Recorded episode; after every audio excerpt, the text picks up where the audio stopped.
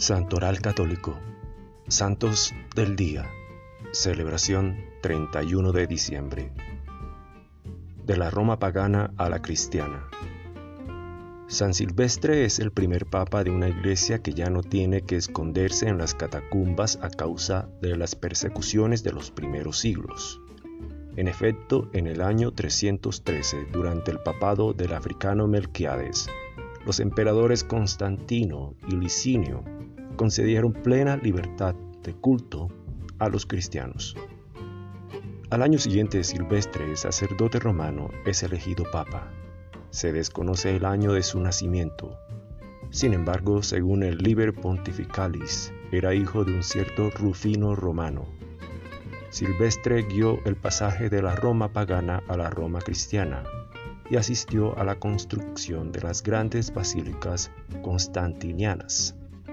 Siempre según el Liber Pontificalis, el Papa Silvestre sugirió a Constantino la fundación de la Basílica de San Pedro, en la colina del Vaticano sobre la tumba del apóstol.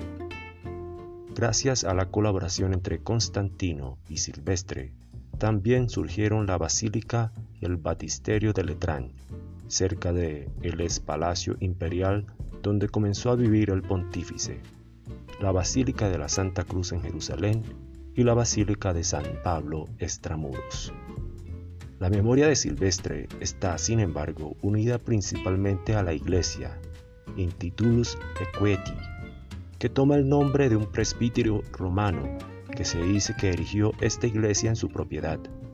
Dicha iglesia se encuentra aún cerca de las termas de Trajano, junto a la Domus Aurea. Papa Confesor de la Fe. Es incierto el papel de Silvestre en las negociaciones sobre donatistas en el Arles y sobre el arrianismo en el primer concilio ecuménico de la historia, desarrollado en Nicea en el 325. Según algunos, ni siquiera pudo intervenir, pero debe haber impresionado a sus contemporáneos, ya que apenas fallecido fue honrado de inmediato públicamente como confesor.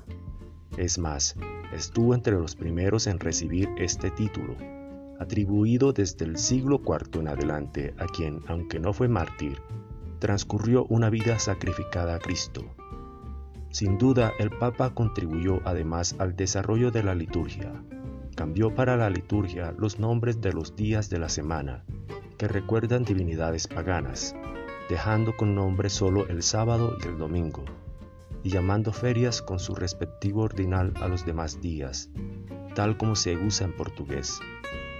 Durante su papado probablemente fue escrito el primer martirologio romano. Al Papa Silvestre se le atribuye también el haber marcado las bases del derecho canónico, así como la creación de la Escuela Romana de Canto. La Milicia de Oro San Silvestre Papa es el patrono de la orden caballeresca llamada Milicia de Oro u Orden de la Espuela de Oro, cuya creación es atribuida tradicionalmente al emperador Constantino. Después de varias vicisitudes en el transcurso de los siglos, el Papa Gregorio XVI, en el ámbito de una gran reforma de las órdenes ecuestres, separó la Orden de San Silvestre Papa de la Milicia de Oro, asignándole sus propios estatutos. En 1905 el Papa Pío X aportó ulteriores modificaciones, aún vigentes.